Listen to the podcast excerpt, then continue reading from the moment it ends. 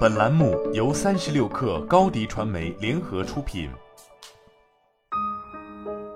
本文来自微信公众号“职场木木说”，用惯性的学生思维，想当然的指导自己在真实职场的工作和实践，处处碰壁不得志，这并不罕见。那么，到底有哪些典型的学生思维会阻碍和束缚我们在职场上顺利开局、大展拳脚呢？今天我们一起梳理一下。一职场体现的是上下级关系。任何一个组织的架构图都是一张金字塔式的矩阵图，除了塔尖的最高领导之外，其他任何一个人都是下属，有一个或多个上司。下属和上司之间形成上下级的汇报关系。毋庸置疑，只有直接上司才对你在职场中的生存和发展具有生杀予夺的大权，小到报销请假，大到升职调薪，概莫能外。只有获得领导的赏识和认同，他们才会往上推你一把，助力你的升迁，否则别谈。这是你需要知道的一条铁律。二，职场更讲究人脉经营、团队合作。在学校认真读书、好好学习，考试达标是学生的基本任务。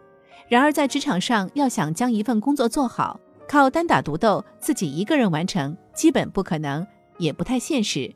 相反，很多时候需要和其他部门的同事通力合作，互相支持和配合，才能最终达成目标。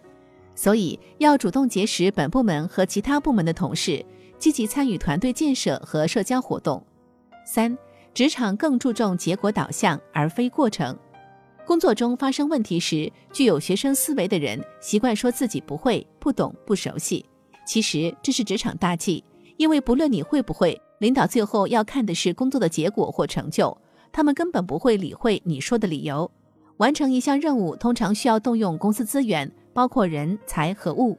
如果你不肯用心去琢磨和发现公司的资源在哪儿，如何获得和使用这些资源，助你完成任务，那么最后发生错误或没法完成，又怎能怪得了别人？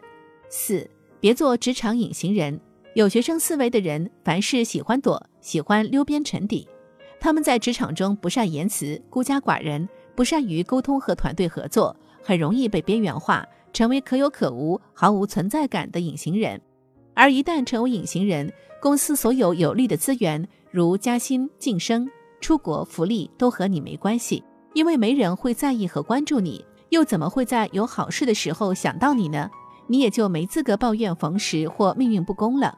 因此，得学会得体营销自己，适度曝光自己。很多不懂不会的小伙伴来找我学习和提升这一方面的能力。五，不要消极被动学习，要多观察，会偷艺。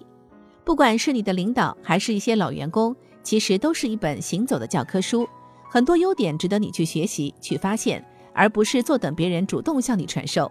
有时有心的你就可以眼观六路，耳听八方，看看他们如何沟通、如何工作、如何汇报、如何写 PPT、如何管理项目。如何和他人打交道，将他们身上的闪光点记录下来，先模仿再创新，慢慢就会内化成你自己的积累，为你所用。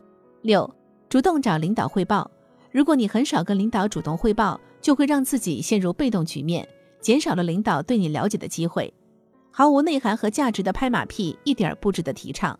我们要学会的是，适时向领导展示自己的工作成果，汇报工作进展，听取领导的建议。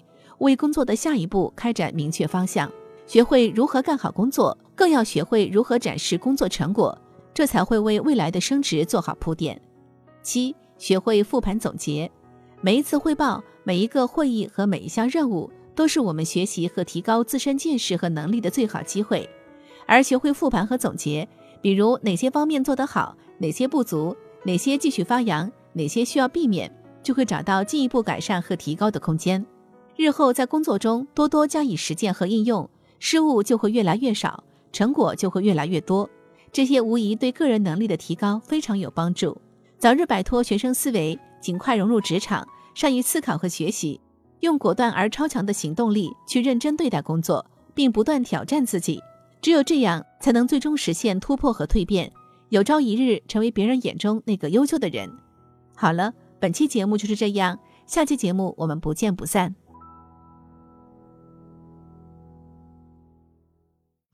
高迪传媒为广大企业提供新媒体短视频代运营服务，商务合作请关注微信公众号“高迪传媒”。